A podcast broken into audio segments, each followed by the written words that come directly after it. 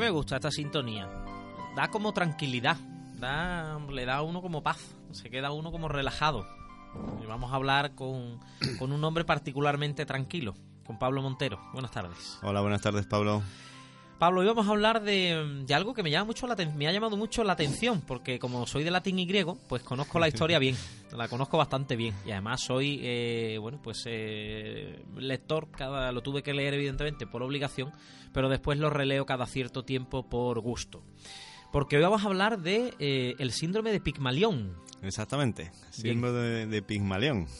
Eh, les digo por qué, porque eh, soy de latín y griego, de latín eso ya queda como muy antiguo, muy atrás, que yo no sé por qué no dan latín y griego ahora, no sé por qué no lo quieren, cuando educa muchísimo y da una cultura tremenda. Y evidentemente en, en griego, pues eh, nos obligaron a, a leer, en latín y griego, pues nos obligaron a leer, una de las lecturas obligadas es la Metamorfosis de Ovidio, y una de las metamorfosis que recoge Ovidio es, eh, bueno, pues el mito de Pigmalión que es más o menos, lo explico así rápidamente, aunque tiene, en este caso que vamos a hablar, puede tener unas connotaciones negativas. En el caso de, de la metamorfosis de Ovidio es prácticamente casi la única que tiene, eh, casi la única que tiene final feliz, casi la única metamorfosis que tiene final feliz, porque todas acaban de una forma normalmente trágica, pero esta no. Eh, y en este caso, pues es un escultor que hace una mujer eh, esculpida en piedra, eh, esculpida en, pues, en mármol, eh, y hace pues una mujer, eh, bueno, pues tremendamente perfecta, eh, de la que eh, se enamora, pues, digamos que el hombre se enamora, Pigmalión se enamora de su propia estatua. Eh, y bueno, y bueno, pues eh, nace en él un amor hacia la estatua y la figura que hay en la estatua y casi cree que es real y el amor, la dedicación y porque Pigmalión también es un digamos una buena un, un buen creyente por así decirlo, venera bien a sus dioses y los trata eh, y les tiene devoción y fervor eh, y dedicación, pues los dioses se apiadan de él y convierten a la estatua en una mujer de carne y hueso mm, con la que él bueno pues lleva a cabo su su, su relación y saca hacia adelante su amor. Pero en este caso no es algo tan positivo, es algo que engloba más cosas. A ver, Pablo. Bueno, también hay que decir que Pigmalión tenía ya una mujer, Eso es. ¿no? Mm. Eh, a la que no le pudo dar descendencia, Eso es. según dice Según dice la, la, la leyenda, ¿no? A partir de ahí surge toda la recreación, ¿no? De toda esa esa energía depositada en, en la escultura, del que al final se enamora y que al final está su deseo, que al final lo consigue, que el efecto Pigmalión tiene mucho que ver con, con eso, ¿no? Con eh, cuando uno Volcarte No. demasiado en algo, ¿no? cuando uno confía en que las cosas van a salir de determinada manera, pues salen. Estamos hablando de motivación, estamos hablando de autoconfianza, pero también estamos hablando de las expectativas que los demás tengan en nosotros, que es un poco lo que refleja sobre todo el efecto Pigmalión, que puede ser en positivo o en negativo. En este caso, la metamorfosis, lo que, lo que los dioses compensan es que no es capaz de dar hijos, eh, pero bueno, aún así, eh, la dedicación por, por esta escultura, pues la compensan convirtiéndola en realidad. ¿no? Lo que le quitan, lo al final, bueno, en cuanto al griego, es lo que te quita, lo que te dan, te quitan, ¿no? O algo así, ¿no? Al final es la balanza, ¿no? Pero en este caso, eh, hay que hablar de más cosas relacionadas con la educación. Lo vamos a relacionar con la educación, ¿no? Sí, eh, hay un efecto Pigmalión positivo, ¿no? Que es cuando alguien cree en nosotros, alguien confía en nosotros, nos da alas. Eso es muy ¿no? bonito. Eso hace que mm, desarrollamos nosotros también la sensación de que, bueno, de que podemos Mm. y que sobre todo en una etapa más infantil, donde todavía no tenemos esa autoconfianza que eh, esperamos tener cuando seamos adultos, que no siempre es así. Sí, claro. Pues es, es muy importante lo que nuestros padres eh, eh, nos inculcan, lo que nuestros padres nos hacen creer sobre nosotros mismos, la confianza que nos, que nos dan, ¿no? Pero también la de nuestros profesores.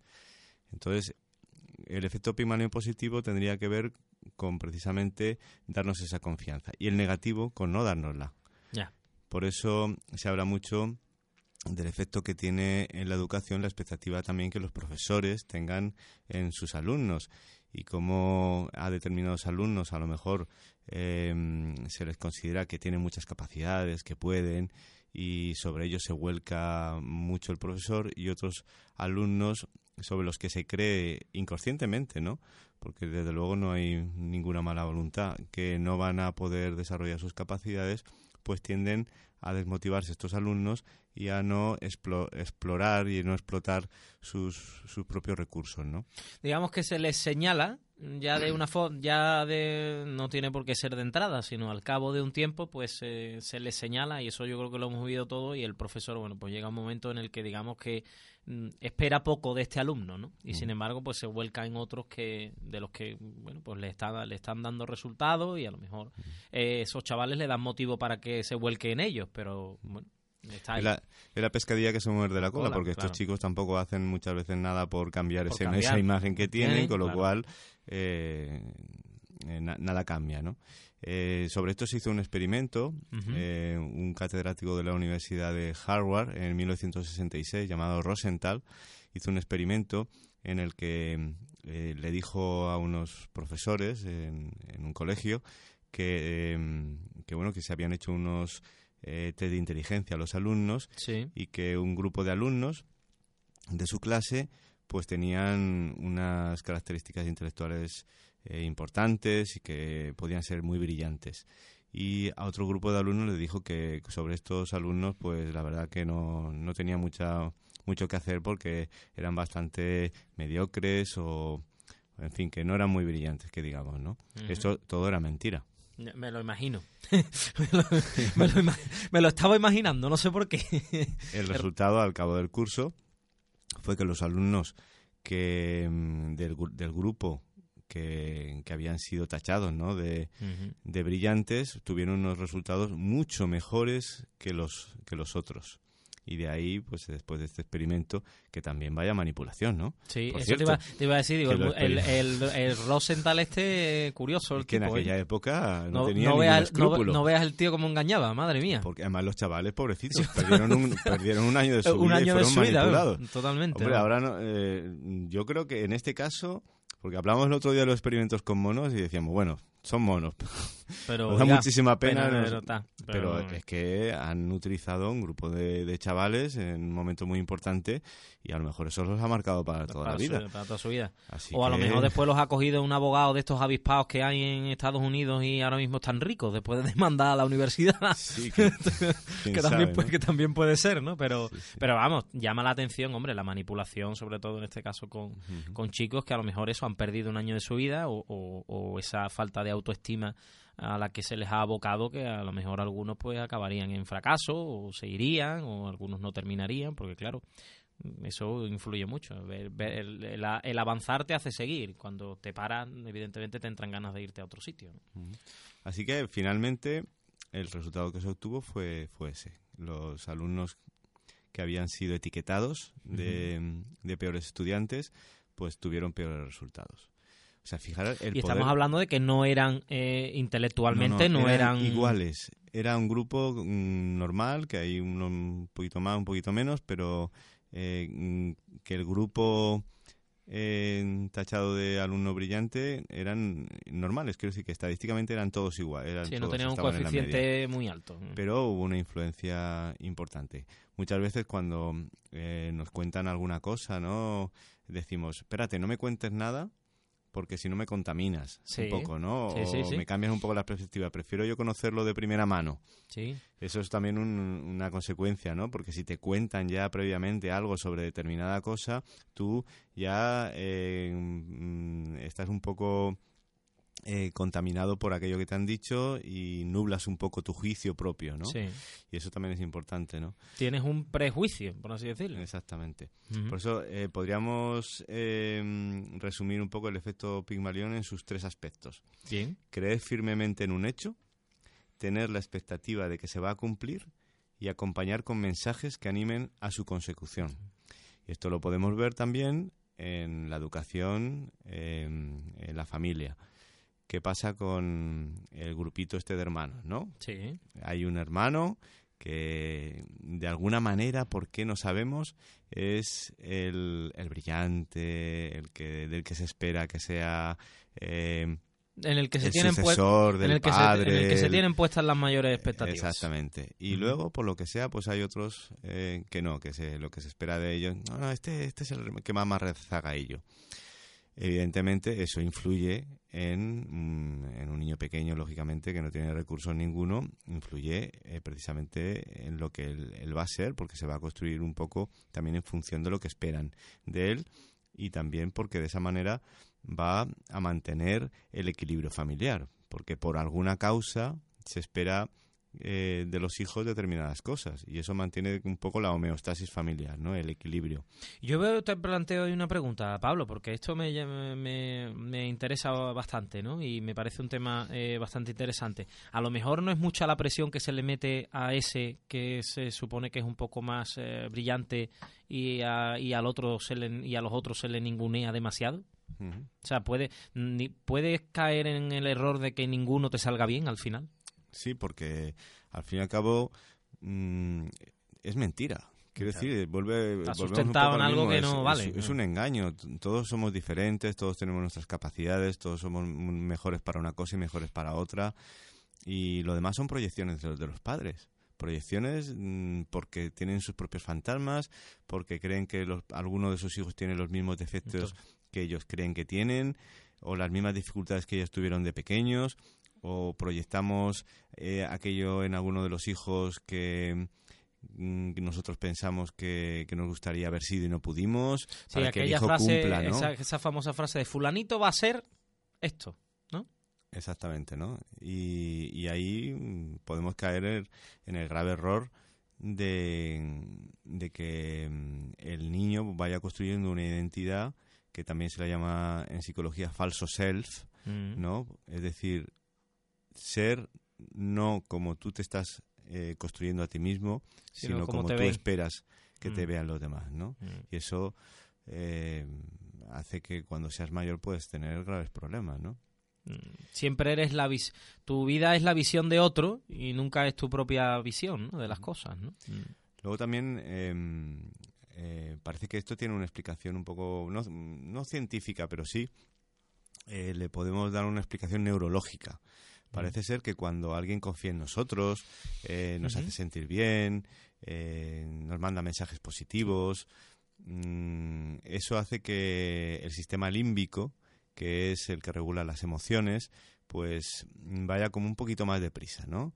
Y eso hace, mm, al ir más deprisa todo eso, eh, a nivel neurológico, que, mm, que todo nos, nos, nos salga mejor también, ¿no? Sí, hombre, es, hombre, eh, claro, eso es ot- otra otra cosa que yo te quería preguntar, ¿no? Porque claro, estamos hablando, en el caso que estábamos hablando antes, ¿no? Estamos hablando normalmente de de a lo mejor de pues yo qué sé estamos hablando a lo mejor de un niño al que nunca se le a lo mejor al que nunca se le ha preguntado eh, qué quiere ser no sino tú tienes que ser esto y el niño entra en esa dinámica y a lo mejor despierta con 25 años y dice oiga si es que yo esto no y yo por qué esto no pero claro está la otra vertiente no cuando tú le preguntas al niño tú qué quieres ser y, y eres capaz de decirle mm, que si se lo propone que si eso es lo que quiere ser que si se lo propone lo va a ser Exactamente. Por eso es tan importante que podamos eh, guiar a nuestros hijos, pero eh, dejándoles que vayan explorando en sus deseos, ¿no? Ir un poquito detrás, no ir delante de ellos, ¿no? No sé si visteis ayer el capítulo de Cuéntame en la tele, como el padre de, de Carlitos eh, le decía que tenía que ser abogado del Estado y que tenía que estudiar y que no sé qué. Y él ¿Cuántos se casos revela, de eso he ¿no? escuchado Y yo? él se revela, porque sí, porque tú tienes capacidad, porque tú puedes. Y- Mm. Pero al fin y al cabo le estaba diciendo lo que tenía que ¿Qué hacer y hacer? no le estaba dejando hacer lo que, lo que él quería, ¿no? Luego también esto tiene efectos en, en otros aspectos, mm, por ejemplo, en, en el trabajo, en las relaciones laborales.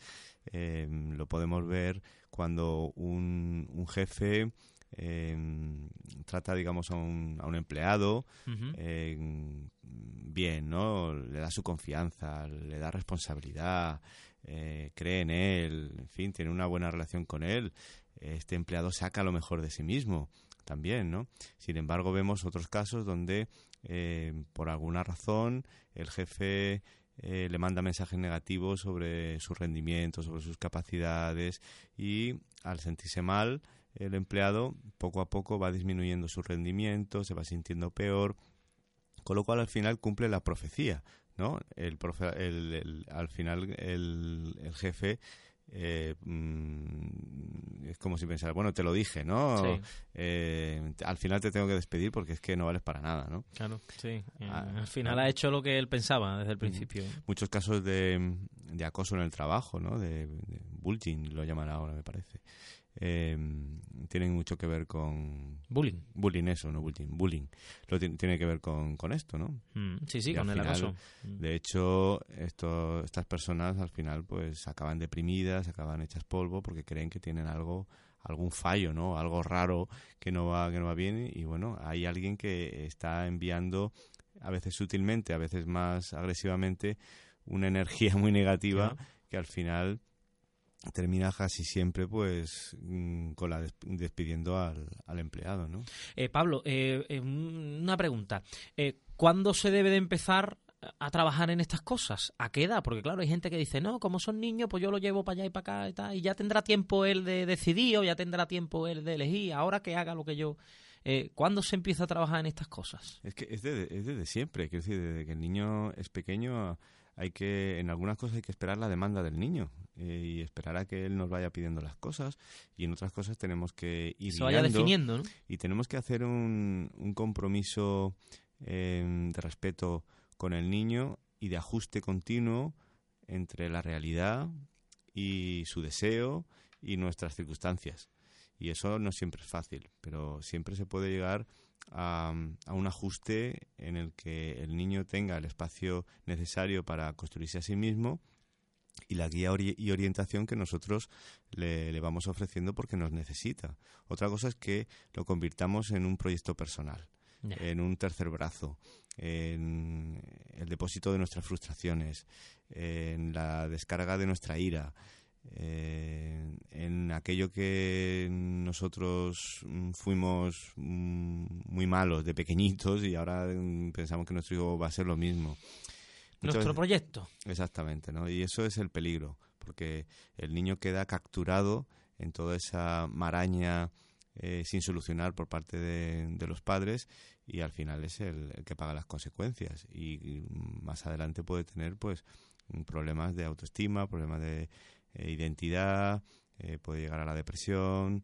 Eh, y por supuesto rechazo y por supuesto rechazo hacia esa figura que lo ha estado manipulando toda la vida porque al fin y al cabo eso no es más que una manipulación. Sí sí luego puede aparecer hay dos caras o bien la sumisión mm. total. o bien la rebeldía. Dos caras de la misma moneda al fin y al cabo no y entonces ese es un poco el peligro. Y ahí apuntaría la importancia que tiene que nos conozcamos a nosotros mismos. Como individuos, como padres, mm, ya seamos lo que seamos, ¿no? En la medida que, que manejamos nuestras cosas y tenemos elaborados nuestros propios conflictos, no se los pasamos a los hijos.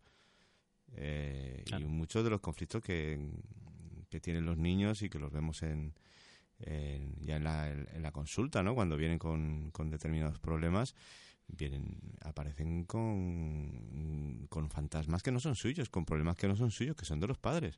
Claro. Y que han cargado sobre ellos sus problemas y al final y, ahí luego pues el, niño tiene que, que, quitárselos de encima, ¿no? Mm. Y, y, tener el espacio psíquico necesario para poder tener una vida sana, una vida que tiene que construirse solito. Y además eh, yo me he encontrado después con esos casos ya de, de adulto y te da la sensación de que a los padres eh, les cuesta trabajo reconocer que, se han equivocado tratando eh, de que su hijo sea pues una extensión de su brazo o todo aquello que él no pudo hacer. A los padres hay padres a los que les cuesta trabajo pensar que su hijo no es su propiedad, mm, no es su propiedad y pueden hacer con él lo que quieren, ¿no? Sí, la verdad que eh, el considerar a tu hijo como un ser independiente de, ti, como decía eh, Khalil Gibran, ¿no? no sé si recuerdas em, uno de los escritos de Khalil Gibran, ¿no? que decía que los nosotros somos como los arqueros mm. y los hijos son como las flechas, ¿no? Lanzamos las flechas. Y lanzamos las flechas y bueno. Hay que ver dónde llegan. Hay que ver dónde llegan, ¿no? Y el objetivo es que se separen de nosotros. Claro. Y lo que, tienen que, lo que tenemos que comprender es que, que en esa separación no hay una pérdida, sino hay un encuentro con, con, un hijo que se está haciendo mayor y que ha cambiado. ¿no? Y hay, que, y hay que dejarlo cambiar. y hay que dejarlo cambiar. Es como cuando el bebé pasa de ser bebé a niño pequeño. Pues y a muchas mamá y papá les cuesta, ¿no? Sí. Aceptar que ya no es un bebé, que es que es un niño pequeño. Luego de ser- pasar a ser niño mayor. Tiene que costar, tiene que ¿no? costar, Y eso, eso cuesta bastante, ¿no? tiene que costar. Mm. Pablo, eh, lo dejamos aquí. Eh, me ha gustado mucho. Me ha Yo- parecido interesante. Me gustaría solo terminar diciendo que el objetivo no tanto es eh, responder a las expectativas que tenemos sobre eh, las expectativas que tengan sobre nosotros, sino generar una autoconfianza propia, que seamos fuertes precisamente para protegernos de aquellos que o bien nos quieran enaltecer demasiado o bien nos quieran hundir, que seamos fuertes para que nosotros mismos en momentos determinados podremos impulsarnos a nosotros mismos para salir adelante en situaciones complicadas, que podamos animarnos a decir que las cosas van a salir bien, que podemos hacer las cosas, que mm, poco a poco y con, en fin, con respeto a los demás y con humildad podemos seguir adelante, ¿no? Mm. Con sentido común. Exactamente. Pues muchísimas gracias, Pablo. Muy bien. Hasta la semana que viene. Gracias, Pablo. Hasta luego.